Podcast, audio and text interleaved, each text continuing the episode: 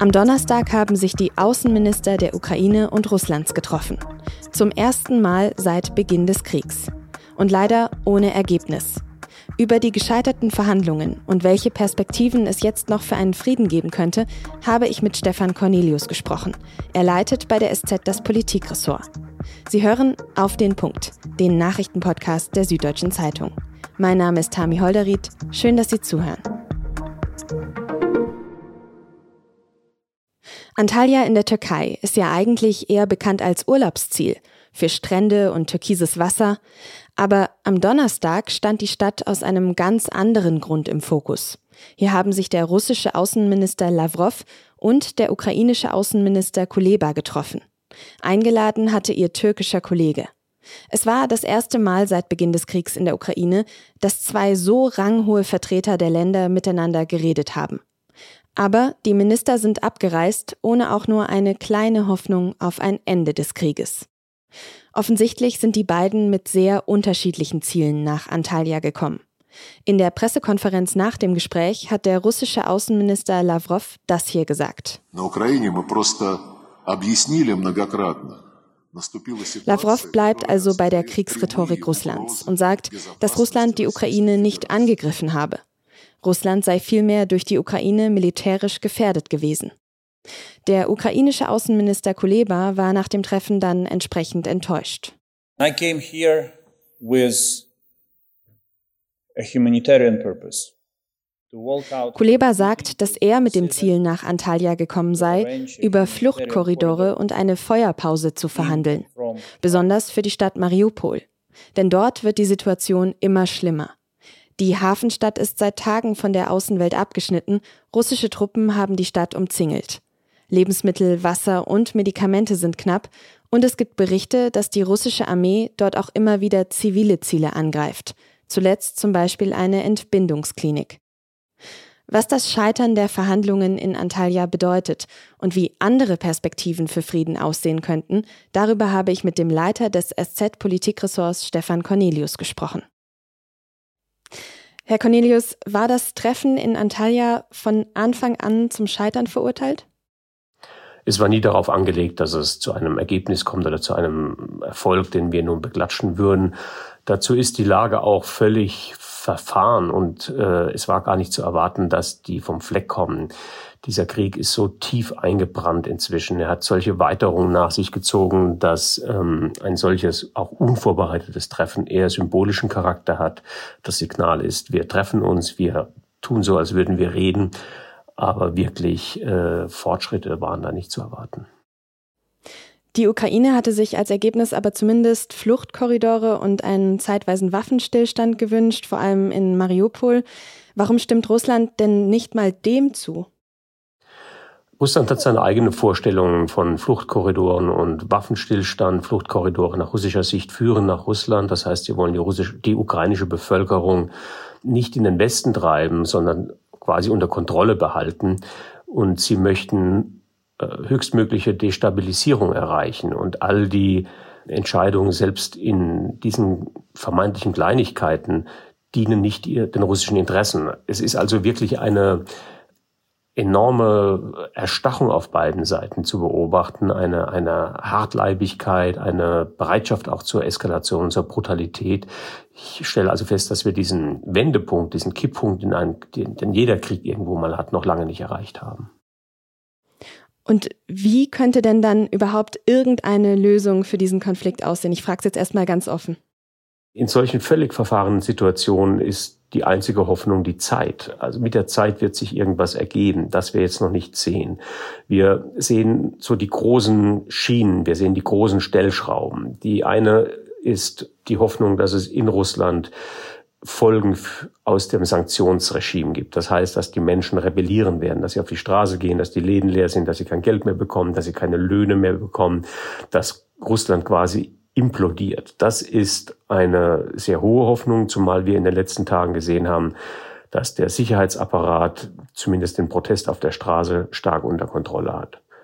Die zweite Hoffnung ist, dass der engere Kreis um Putin herum den Präsidenten aus seiner Verirrung, aus seiner, äh, ja, aus seinem Wahn quasi herausholt.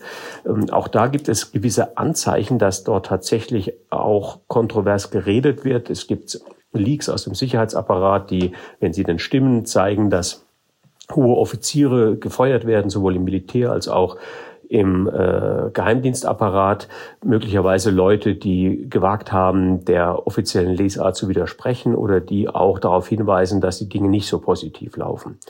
Die dritte große Schiene betrifft dann die Ukraine. Entweder der Krieg wird von Russland gewonnen oder er wird nicht gewonnen.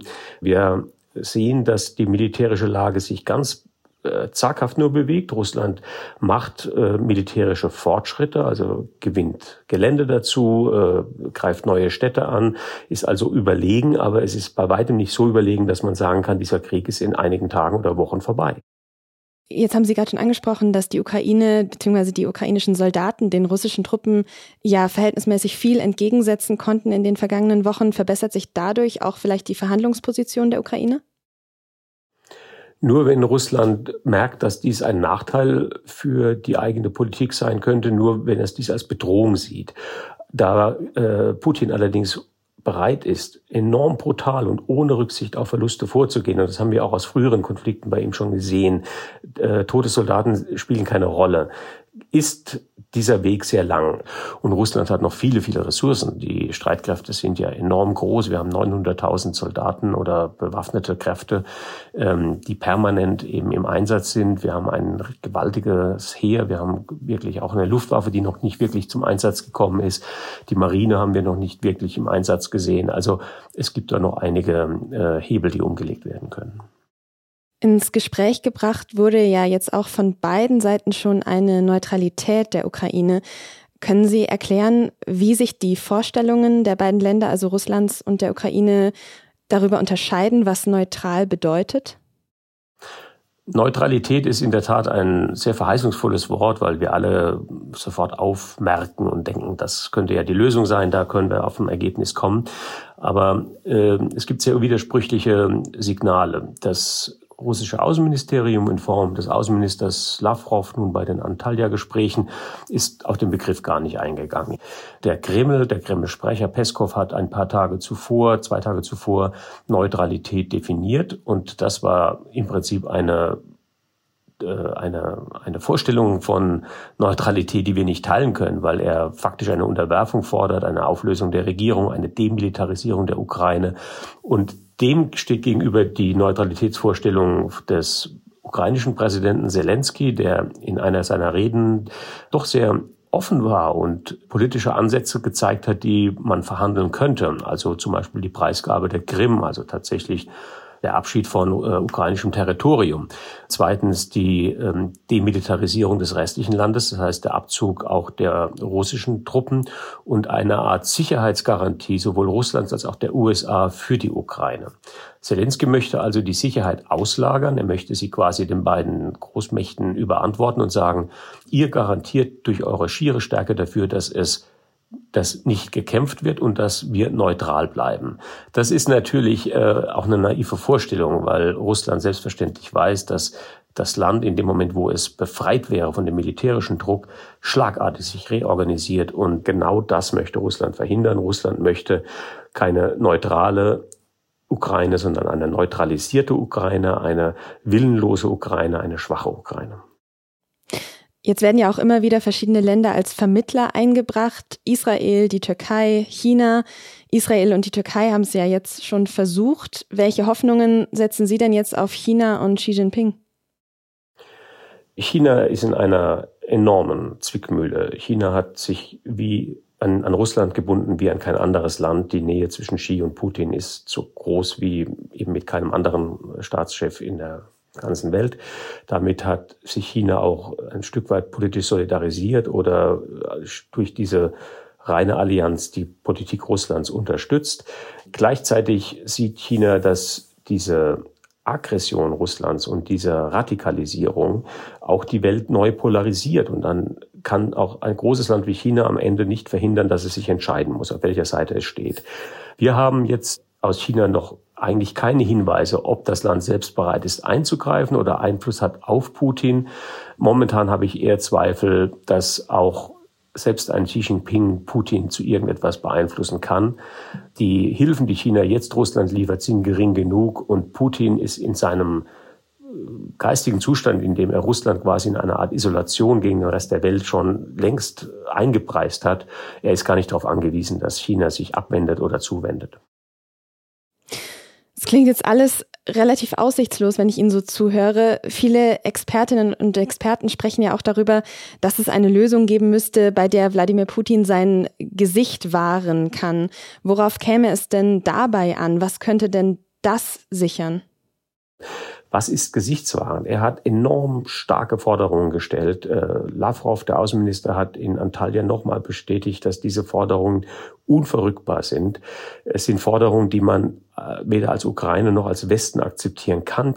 Und deswegen äh, fehlt mir auch die Fantasie, momentan zu sagen, was Putin denn das Gefühl vermitteln könnte, dass er gesiegt hat. Vielen Dank für das Gespräch, Herr Cornelius. Ja, danke schön. Bundesgesundheitsminister Karl Lauterbach hat davor gewarnt, die aktuelle Situation in der Corona-Pandemie zu unterschätzen. Die Pandemie sei nicht vorbei, so Lauterbach am Freitag. In den letzten Tagen sind die Corona-Fallzahlen wieder gestiegen. Lauterbach spricht von einer kritischen Situation und hat deutlich gemacht, dass es auch weiter Corona-Einschränkungen geben wird. Am 20. März sollen aber wie geplant die meisten Regeln aufgehoben werden. Wegen des russischen Angriffs auf die Ukraine werden wahrscheinlich auch bald ukrainische Getreidelieferungen ausfallen. Bundeslandwirtschaftsminister Cem Özdemir hat deshalb zu internationaler Solidarität aufgerufen. Auch die Agrarminister der G7-Staaten beraten sich deswegen an diesem Freitag. Die Ukraine ist einer der weltweit größten Exporteure von Agrarprodukten. Experten glauben, dass der Ausfall zu ernsthaften Problemen, besonders im Nahen Osten, führen wird. Auf dem Weltmarkt ist der Preis für Weizen seit Kriegsbeginn den Angaben zufolge schon um 37 Prozent gestiegen.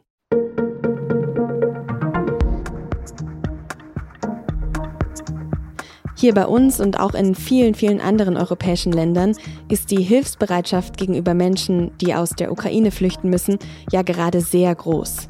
Viele quartieren Geflüchtete auch bei sich zu Hause ein, wenn die Schlafplätze in öffentlichen Unterkünften knapp sind. Was man wissen sollte, wenn man jetzt geflüchtete Menschen bei sich aufnimmt, das lesen Sie morgen in der Samstagsausgabe der SZ. Redaktionsschluss für Auf den Punkt war 16 Uhr. Produziert hat diese Sendung Immanuel Pedersen. Vielen Dank fürs Zuhören und ein schönes Wochenende.